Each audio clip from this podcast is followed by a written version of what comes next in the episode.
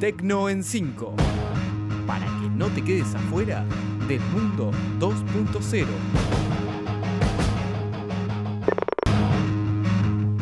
Bienvenidos al Tecno en 5 del 5 de septiembre. Hoy vamos a hablar de que Facebook limita los reenvíos masivos, del barbijo con luces LED, de Google Maps que va a mostrar los lugares con más coronavirus, de la BBC que prohíbe que sus periodistas opinen en Twitter y de que TikTok lanza Stitch.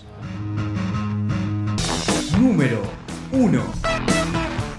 Y comenzamos hablando de Facebook que limita los reenvíos masivos. Para seguir combatiendo la desinformación y las fake news, Facebook ahora también va a limitar los reenvíos masivos de mensajes como ya lo hace en WhatsApp.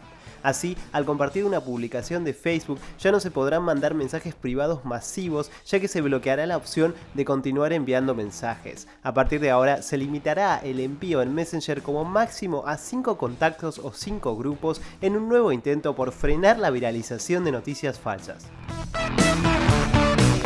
Número 2. Y ahora hablamos del barbijo con luces LED. Como es sabido desde que se convirtió en un accesorio más sin el cual no podemos salir de casa, el barbijo tapa la boca de quienes lo usan mientras están hablando. Pero esta semana se presentaron las mascarillas Jabber Mask que tratan de reflejar los movimientos de la boca durante el habla mediante el uso de matrices de luces LED y cuentan con activación por voz a través de un micrófono integrado. Por el momento, el proyecto se encuentra en etapa de financiación colectiva y ya lleva recaudado más de la mitad de lo necesario, pero tendremos que esperar hasta mayo del año próximo para poder ver estos barbijos con luces LED. Número 3.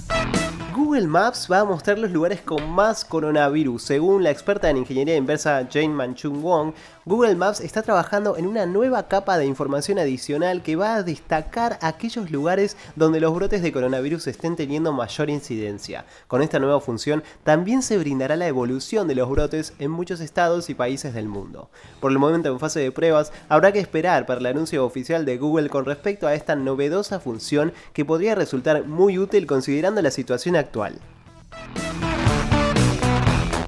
Número 4.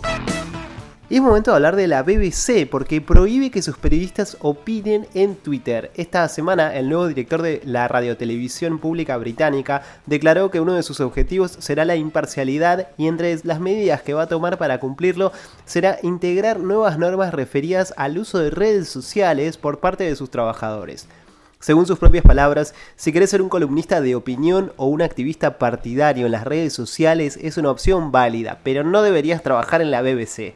Estas declaraciones llegan después de que en los últimos meses diversos profesionales de la cadena fueron acusados de parcialidad por opinar en sus diferentes perfiles personales en Twitter sobre diferentes temas políticos. Número 5.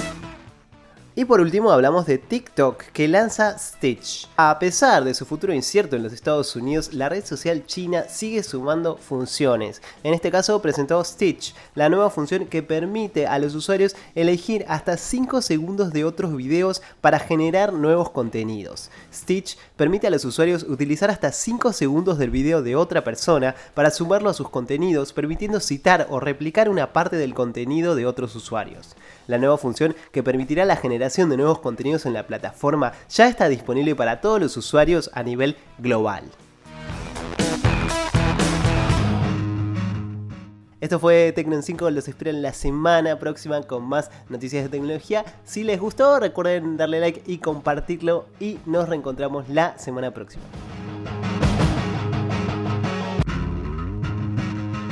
Esto fue Tecno en 5.